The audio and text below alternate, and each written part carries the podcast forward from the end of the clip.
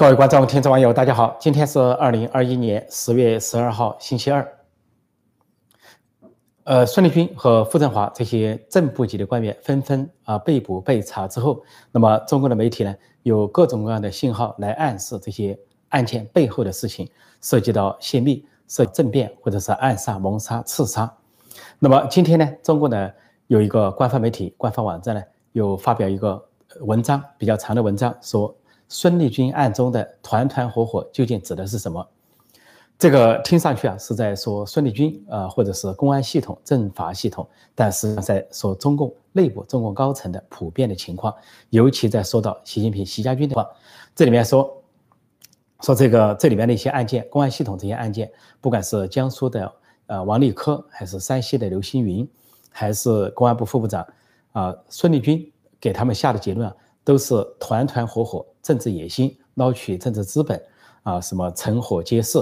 说给孙立军这个公安部副部长下的结论是最，呃，最大号的，说他是大搞团团伙伙，是建立个人势力，啊，这也政治野心膨胀，最后说是呃成伙做事，要控制要害部门，但是把这个话主语一换，听上去啊很像习家平、习近平和习家军，因为他们呢就是。啊，为了习近平的个人利益，啊，习家军呢是拉帮结派、团团伙伙、成伙做事的，控制要害部门，就像这个不仅是军队，不仅是武警，还要控制中宣部、中组部、中办等这些要害部门、省部级等等。那么里面进一步提到说，什么是团团伙伙？怎么定义？说在中国的这个危机呃百科啊，百度百科里面有定义，说是百度百科的定义啊，就是指。为了私利啊，一些在政治上为了私利所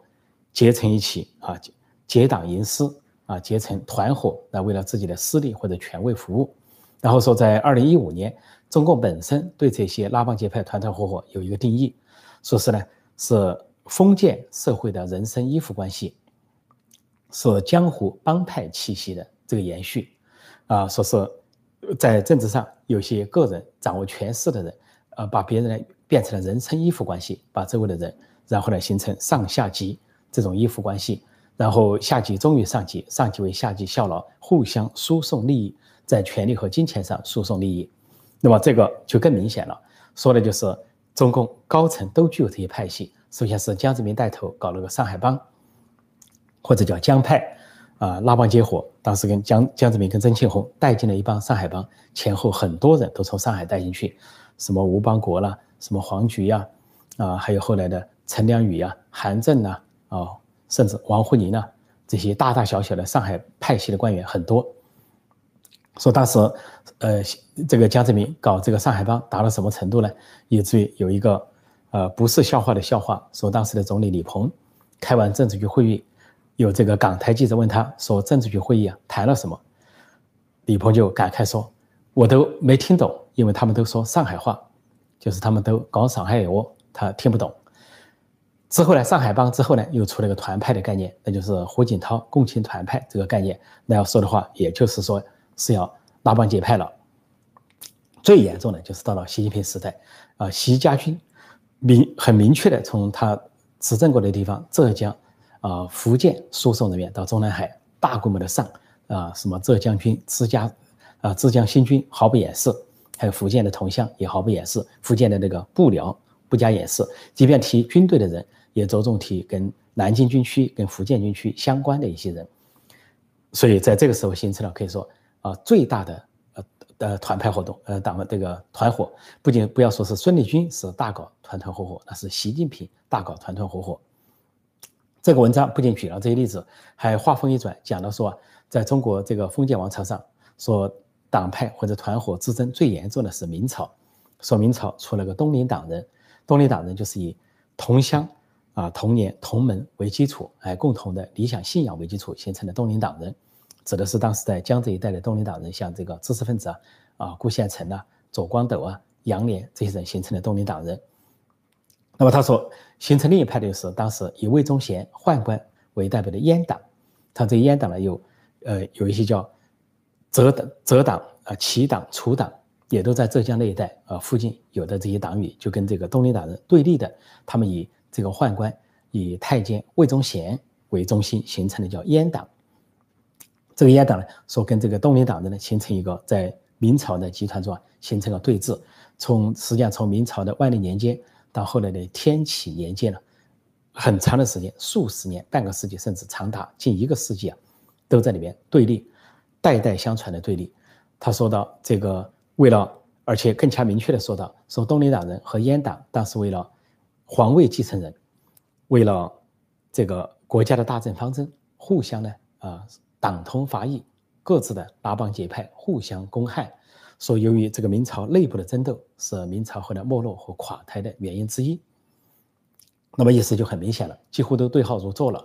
因为讲了东林党人和这个阉党啊浙党都在江浙一带，那么今天集中在这里也是争议的浙江一带。浙江一带在阉党方面，习近平、习家军这个朝廷一方；阉党方面呢，就有这个浙江新军，就是浙江军。习近平的大部分的部下都从出自于浙江。那么另一派呢，东林党人在浙江。前段时间有人把这个马云所创办的这个湖畔大学，啊，叫做培养东林党人，就意思，马云或者是反习势力的是东林党人，那么也是在浙江那一带，就跟当时的东林党在江浙一带的活动啊差不多，跟明朝，所以这个就在空间上对号入座，在派系上也对号入座。派系一个是靠近皇权的魏忠贤的阉党，呃，太监，呃，宦官这一伙。那就是习家军把持朝廷要津的另一派，就是比较啊，呃，远离这个皇帝、远离皇座的这一批人，是知识分子也好，是朝中大臣也好。那么这一批人呢，是不是宦官，不是太监，不是阉党，叫东林党人。说这个派系上跟今天这个划分，习阵营跟反习阵营的划分也很区别。因为现在的习阵营就是习近平、习家军、习阵营，那么反习势力就是团派啊，还有这个。红二代太子党的一些主流派啊，江派的一部分，还有政治老人中的主流派，这些形成了反习势力。那么，另外呢，在政在政治上的描述也对应起来了。因为这这篇文章啊，这个党媒党报政上的描述，为了皇位继承人，为了什么大政方针，国家的大政方针发生这个争斗，实际上就是现在的写照。那么，明年二十大就是要讲有没有继承人的问题，是习近平连任，还是说推出接班人？是？改朝换代，还是说依然是习近平这一朝？就中国党内的改朝换代，不是指整个国家。这就是皇位继承人之争。要说大政方针，那就是习近平、习家军走的是极左路线，还是说团派所走的相对改革开放、比较务实开明的这条路线？是两条路线之争。那么说到明朝那个党争呢，东林党人跟阉党说当时相当的残酷残暴，只要一派把另一派打倒了，投入大牢之后都是酷刑伺候。都是极端的酷刑啊，人生折磨，很多人呢惨死在狱中，尤其是一些东林党人惨死在狱中。那么回头现在谈到的这些大案，那么这篇文章就讲到，说很多都是以同门同乡，说就举例到上海公安局长兼副市长龚道安和这个重庆的公安局长兼副市长邓慧玲都是湖北老乡，他呢假装呢没有提到啊江苏的罗文静，在别的文章中提到这三个人是湖北同乡。湖北佬，实际上就暗示了他们在一起啊，搞暗杀、搞谋杀、搞政变。那么又提到呢，其他是山东人，呃，我也提到这十个政变集团中有四个山东人，就是王立科啊，江苏的政法委书记，还有刘星云，山西的公安厅长、副省长，还有就是公安部副部长孙立军，啊，还有就是公安部副部长孟庆峰，失踪的孟庆峰，这四个人是山东老乡。所以这里面就讲说政法系统啊，说政法学院读书的时候，说有的学老师教授就给他们灌输啊三同的观念，什么同乡、同事、同学，三同。所以这三同形成利益集团。还是有个电视剧叫《人民的名义》，里面讲的那个腐败团伙，就是以同乡的名义、同学的名义形成的，说一荣俱荣，一损俱损。那么就说到这一次这个政变集团，但他们没有明确的说里边的暗杀、谋杀、政变。就说成是他们政治上的互相依靠政法系统，是吧？反过来，这就对应了东林党人，说东林党人就靠的是同门、同事、同年等等同门这种关系啊，共同信仰，就预示了把孙立军、傅政华这一批人定义为东林党人。具体来说，这一批，那么另外一批呢，就是现在他们反对的那一派，习近平这一派就被定义为阉党。可以说，这个党媒啊也非常大胆，假装论政法系统的这些帮派结构。团团伙伙就把中共政治的帮派结构团团伙伙可以说说得淋漓尽致，而且呢，就直接比喻了明朝这个情况，而且直接把朝中两派就做了个定义，实际上也就是一个低级红、高级黑、明讽或者是暗讽，就是最重要的是，不仅是把反西势力啊比喻成东林党人，最重要的就是把习近平、习家军呢比喻成阉党，而阉党呢，在这个历史上都是遭人痛恨，不仅仅是因为说政治派别的不同，或者说维护皇权或者怎么样，关键是他们是太监身份。太监身份非常人、非正常人被阉割的啊，不正常的、病态的人，所以一般都受常人所唾弃。说这里面含蓄的把习家军比喻为阉党，实际上就反映了整个社会对习家军这派极左势力的厌倦和唾弃。说到马云，这两天马云呢在香港露面了，说国庆节他到了香港活动，他让外界大吃一惊。因为马云在呃二零二零年是在上海这个外滩啊金融上演讲。啊，批评了说现在的没有什么金融没有系统啊，中国的管理是没有系统，没有系统风险，因为不存在系统，说是用当铺思想去管这个现代化二十一世纪，用火车站的概念管理飞机场，那么就讲观念要换新啊，讲到这个竞争创新，说扼杀这个所谓的呃扼呃扼杀一些机制啊，就相对来说让风险降到零，就是让创新让竞争降到零。讲完之后，就遭到了习近平和习家军的晋升。不仅如此呢，当时的蚂蚁集团啊，马云旗下的蚂蚁集团本来要上市，是最大的啊首募资金 IPO，要在上海、香港两地同时上市，结果呢被叫停，被习近平亲自叫停。不仅叫停呢，后来对阿里巴巴进行整顿，整顿重罚了一百八十二亿，而马云呢从此消失。消失最简单的情况，我判断就是软禁。那马云呢，在过去一年多、将近两年的时间里啊，呃，一年多的时间里，应该说，呃。将近一年的时间吧，这个大多数是消失状态。那么有几次，比如说这个什么乡村教师颁奖节，在视频上露面；还有一回呢，是在杭州参观什么菜棚，说是阿里巴巴要搞这个农业项目了，搞菜棚，这个露了一下面。那么这回是比较远，远距离的露面，在香港露面。那么香港露面，据说是会见了一些啊当地的商界的朋友。呃，事实上，我认为马云呢是沿途都受到控制。不管是以前外电报道说他在北京和杭州之间飞来飞去，那是跟官方之间有个交代，应该是受到人的监控监视。同样，这次去香港，仍然是监控监视。他身边出现白衣人也好，黑衣人也好，应该说不是什么保镖，更多的是啊国安公安的这个监视的人员，就是 国安公安的便衣。说这个马云呢，现在是可以说是身不由己，呃，习近平容不下有创造力的人，容不下任何脑袋比他聪明的人。因为老马云动不动就按照自己的脑袋说，我们要思考，用脑袋来思考，仿佛在讽刺啊，习近平没脑袋，呃，或者说中南海的人没脑袋。那么他现在身不由己，被监控，那么在杭州啊，相对的失去了自由。那么去北京也都是在监控之下啊，去香港有没有自由呢？我认为不见得有自由。但是马云在琢磨什么呢？琢磨的就是三十六计走为上。遇到他这种处境啊，肯定是三十六计走为上。他能不能走，能不能逃，是一个问号。很多的富人，很多的企业家，很多的成功人士就后悔没出走。那么唯一出走的是啊，潘石屹和张欣夫妇成功出走啊，不仅成功出走，还现身呢看美国的这个啊网球赛，呃录像啊，相当于对习近平和习家军的示威啊，我们成功出走。那大多数人未能出走，马云呢就无数次出走的机会，可惜不能出走，最终是遭到边控。王健林也遭到边控，大多数的这些商人遭到边控，但更更严重的是投入大牢啊，还有的是人间蒸发，像肖这个呃肖剑、肖建华这些人投入大牢的是吴晓辉。所以这个马云跑到香港去琢磨什么呢？我想他恐怕心不在焉，在饭桌上假装应酬，跟大家假装碰杯，琢磨着香港这个地方能不能外逃。因为香港实际上是以前中国人外逃的主要的港口，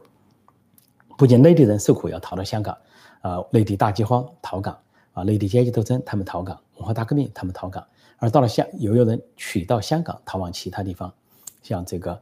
啊，当年的，呃，这个音乐家，呃。音乐家马思聪就是驾独木舟从广州啊珠江漂流而下，逃到香港，后来又从香港去了美国。那么香港是一个中转站。说马云能不能在香港找到出路，找到潜逃之处？其实呢，那个海上的大飞、海上的渔船、海上的舰艇多的是，他要征讨来个脱身之计啊，摆脱跟踪他的人，东一闪西一闪，这个厕所一躲，那个餐馆一躲，啊，这个巷子一跑，那个巷子一跑，只要化妆完整的话呢，没准呢能跑到海边，能够坐上一个坐上一个飞艇或者大飞啊，出走到某个地方去，这完全有可能。但是就看他跑不跑得掉。这个马云说到了香港的时候，国庆前后啊，啊，他的这个阿里巴巴的股市啊，说上涨了百分之十八，说别的公司呢上涨幅度有限或者是下降，就说马云还是有他自己的牵引效应。山西大水，山西大水严重隐瞒，说是为了国庆节而隐瞒，为了国庆节买单，山西人民做出了重大的牺牲。山西的水灾到了说十月九号才有官方的通报，之前官方不提，说当地的灾民都知道大水严重，洪灾严重，到处决堤，到处是这个路桥冲断，大桥垮了，铁路悬空了，文物古迹冲毁了，但是呢没有见到报道，只看到微信、抖音中找消息，而这些村民要出走。啊，官方没有提供支持。比如说，一个村要转移人口，官方只提供了一个冲锋舟，怎么做得下？村民都是自救。现在，山西省的一百五十万人无家可归，流离失所，说官方的救济根本没有到达，没有任何人管他们。现在网民创造了一个词，叫“无人问津”，把这个“津”字写成“晋”，山西省简称“晋”，叫“无人问津”。而受灾范围很大，说山西省这次洪水和暴雨啊，不如河南来的那么大，来的那么集中，但是范围比河南还广。涉及了七十多个县，十一个市，七十多个县，大半个山西都沦陷了啊！连两千八百年的文物古迹都冲毁了，在春秋战国时代的平遥古城墙都已经被冲毁。那么这个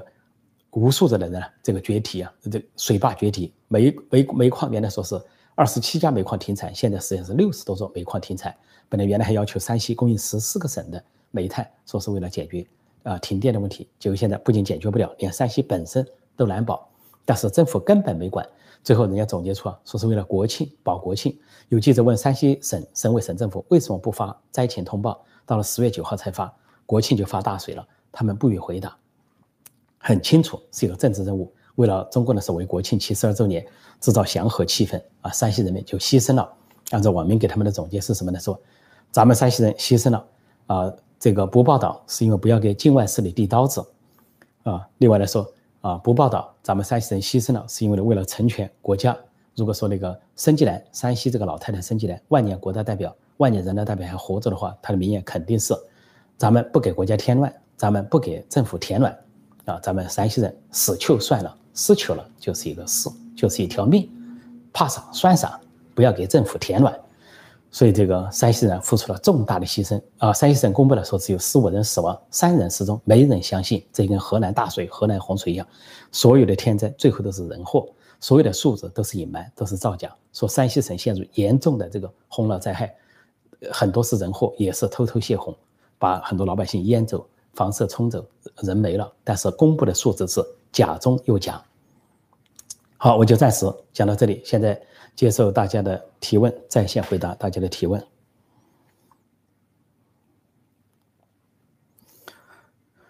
欢迎各位光临啊！阴谋阳谋，呃，防不胜防，的确是这样。中共的官场就是这样。呃，这里说大家翻墙看了吗？有没有我和我一样的留学生？最近我昨天讲的留学生呢？被美国所驱逐啊！留学生还有放火的要注意，留学生要注意了，在在美国也好，在国际上也好，留学生要注意自己的形象，否则的话呢，可能被共产党带坏形象，自己吃亏。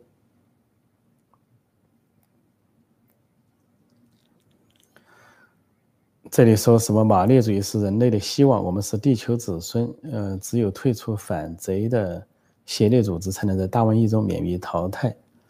这个大概意思说是。号召大家退党的意思啊，否则是灾害无穷，大概这个意思。呃，这里有人问说，郑州大大水就这样不了了之吗？说这就是开始这篇今天晚上的节目，我介绍到中国的官媒实际上在讽刺习近平、习家军大胆的定了一个性，说习家军就是阉党，因为居然团团伙伙啊帮派政治搞到这么一个程度，在浙江包庇啊，中纪委在调查浙江、杭州。啊，杭州市委书记周江勇落马了啊，一个市长叫王宏撤职了，但是还有很多的官员现在还没有落马。另外，在河南更是明目张胆的包庇啊，省委书记刘阳生、市委书记徐立玉都是啊这个大水人祸的罪魁祸首。习近平不仅包庇他们，不让他们撤职，利用中组部的这个特权，还保住他们的位置。尤其徐立毅，直接的责任者，直接造成了五号地铁淹没，造成了这个京广隧道的淹没，大量的人员死亡，惨祸悲剧，这是他亲自下令。结果呢，现在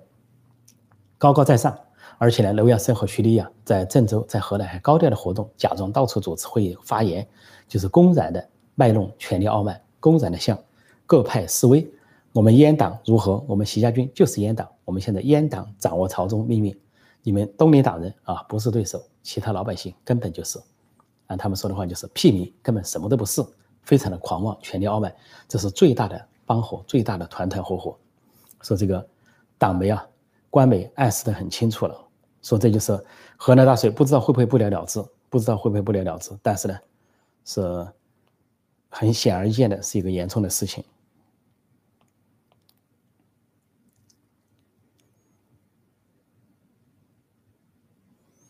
这个说什么五星红旗一统江湖，这有点像这个武侠小说里面说的邪教教主一统江湖，什么千秋万代啊，什么教主什么英明圣武等等。这个共产党搞的这一套五星红旗一统江湖啊，那就是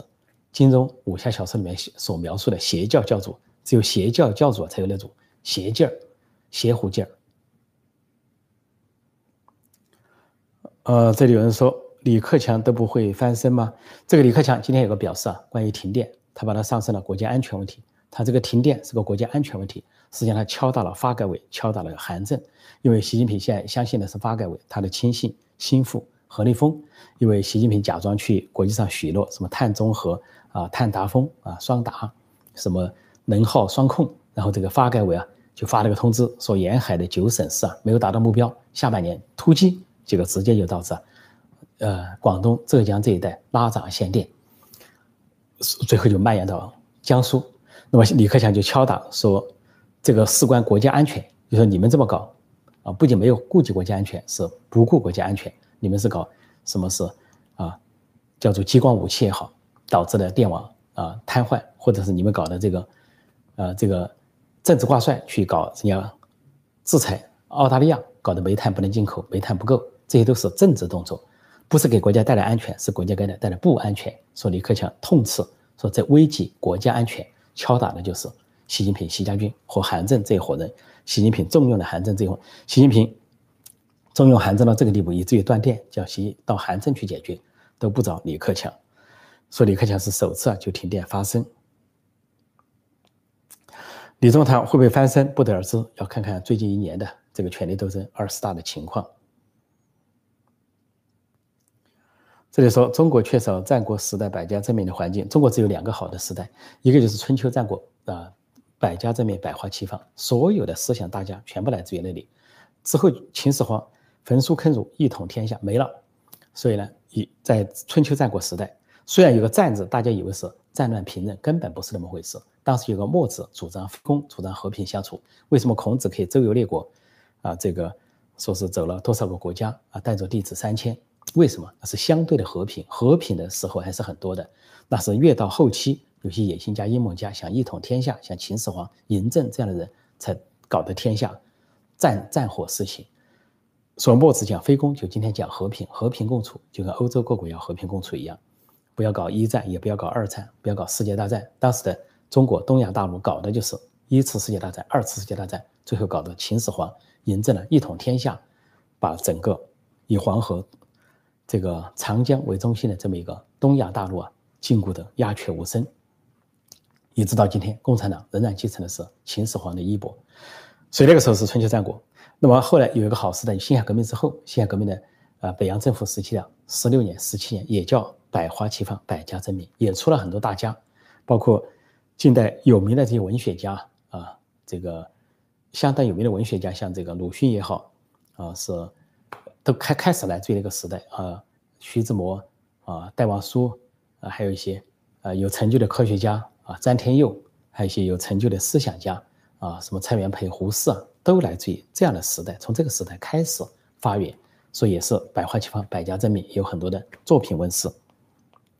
之后又没有了，到了共产党时代，那就更是销声匿迹。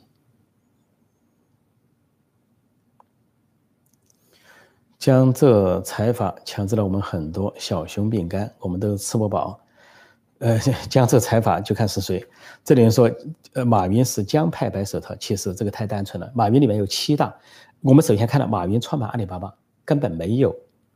这个呃官方的势力，没有这个权贵的势力。这些企业都是创造了成了规模之后，权贵的势力才伸手，你也挡不住人家伸手。所以应该说，公正的说，呃。阿里巴巴、马云他们分三阶段发展。第一个靠自己发展，白手起家，民间乃至于民间没有背景发展起来。等他通过这个啊电商、电子商务的成功啊，模仿这个美国的这个 eBay 啊、什么 Amazon 成功之后呢，权贵眼红了进来了。但是权贵进来不只是江家进来，进来了七大家族，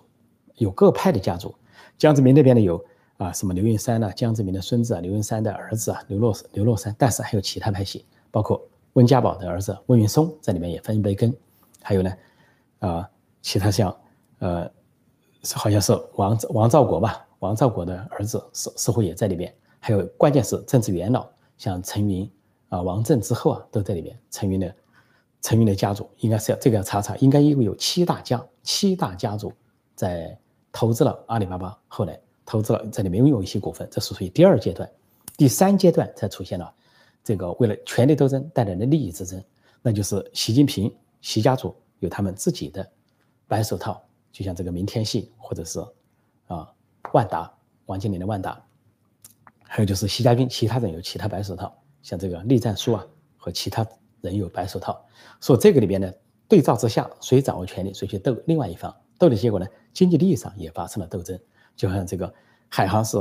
王岐山家族的白手套，由于斗争不利，那么海航就被收归国有、收归党有、收归习家军所有。说这些事情啊，都是权力斗争衍生的经济斗争，说还不能简单的划分为什么江派不江派。但理解我们部分的朋友啊，这个呃这个心结啊，这个是，